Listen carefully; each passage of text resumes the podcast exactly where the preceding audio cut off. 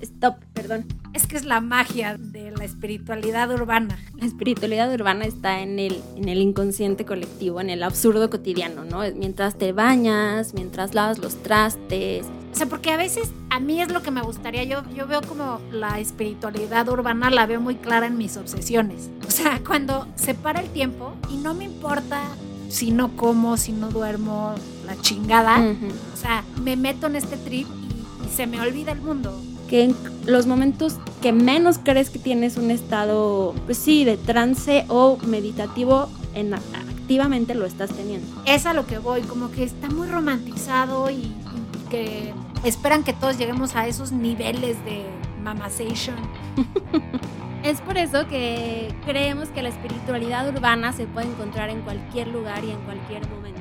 No somos expertas, somos curiosas, experimentamos, esa es nuestra bandera. Y tribu, los invitamos a que lo hagan con nosotras. Dos tetas queriendo hacer un podcast.